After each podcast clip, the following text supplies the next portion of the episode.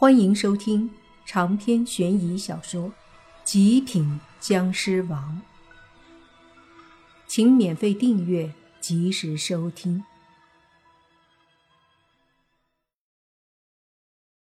莫凡无奈的看着这个大婶，却也没办法反驳。要说不是，又要怎么解释？于是也就不说话，不承认也没有否认。而这时候。村民们又像之前为莫凡和泥巴证明清白时一样，一个个都积极开口。其中一个大爷指着泥巴还拿在手里的一小瓶水，说道：“那个东西是不是牛眼泪？你刚刚涂抹在眼睛上，也可以看到鬼。”说完，这个大爷还洋洋得意地昂了昂头。似乎在为自己懂得多点赞。泥巴擦了擦额头的汗，说：“那个，这个不是牛眼。”还没说完，那大爷瞪着眼睛看着泥巴，说道：“小伙子，我虽然年纪大，但是记性不差，也不是那么好骗的。你这就是牛眼泪，我还能认错喽？”看着大爷边说边瞪眼，还在撸着袖子，你爸急忙说：“哪能啊，大爷您哪能认错了？这就是牛眼泪，大爷真是好眼力，好见识啊！这都被你认出来了。”其实你爸这个真不是牛眼泪，虽说牛眼泪也有一些可以看到脏东西的效果，但那东西毕竟不好弄，而且效果差。上次就说过，泥巴这瓶水是开眼符念咒烧成灰，融入井水配成的。大爷听了泥巴的话，顿时一乐，再看泥巴，就跟看自己孙子似的，眉开眼笑。臭小子，跟大爷这儿还想装傻？大爷不怕告诉你，我要是都能认错喽，那这些年不是白活了？泥巴又擦了擦额头的汗，急忙说：“是是是，您说的对。”接着，村民们你一言我一语，都开始揣测莫凡和泥巴的身份。两个人呢，想辩驳，不知道怎么说，不说什么吧，周围的村民还越来越带劲儿。到了最后，也不知道是谁说自己见过什么茅山道士。觉得莫凡和泥巴可能就是传说中的茅山弟子，顿时一个个就直接把两个人一句道长道长的喊了起来。莫凡和泥巴已经如遭雷击，鬼知道他们俩这不大一会儿都经历了什么，从学生瞬间到了道长。从来都以为只是城里人会吹会八卦，不曾想农村人八卦起来。那更是要上天呐！最后，村长走到泥巴和莫凡面前，双手伸出，一把抓住两人的手，说道：“道长啊，你们可一定要帮帮这两个孩子啊！他们俩孩子从小就懂事儿，是咱们乡里乡亲看着长大的。你说就这么被两个畜生霍霍了，甭说两孩子的父母。”我们大家心里也不好受啊！就是啊，道长，两女娃宁愿自杀，这得多大的委屈啊！求两位道长一定要主持公道，帮两个女娃完成心愿。另外一些大叔大妈们也都开口。这时，那个大婶又开口说道：“我知道。”如果人死得很惨，有怨念的话，会变厉害的鬼，害人害己啊！莫凡一愣，看着这个大婶，心想：你知道，你知道，你咋什么都知道？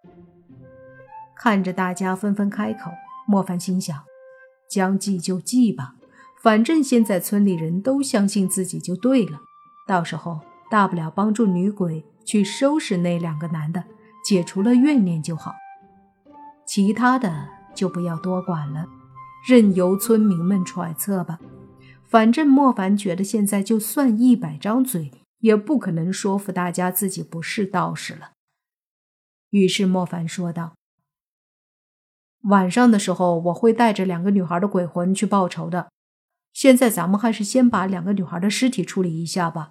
具体该怎么做，晚上我自然会做，大家就不要参与了，毕竟很危险。”莫凡都这么说了。大家此刻又都对他和泥巴很是敬畏，自然都没有意见。接着，莫凡和泥巴被请到了村长家，泡了茶，找了烟，好生招待着。莫凡和泥巴都点了根烟抽，都在有一口没一口的抽着。你还别说，烟有时候也是个好东西。抽几口，那颗烦乱的心竟然静了下来。这时，村长才好奇地问莫凡：“哎，小道长，你后背的衣服怎么像是被烧了一样？烧了一块儿啊？”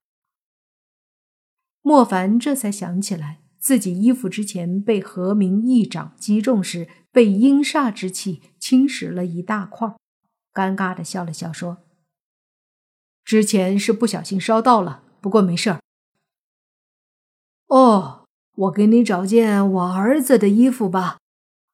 说着，村长起身去了一间屋子，随后拿了一件看起来有些新，但明显放了很久没穿的衣服给莫凡。莫凡也没有矫情，毕竟自己穿着后背一个洞的衣服的确不太方便。接过来后，就换上了这件很普通的黑色短袖。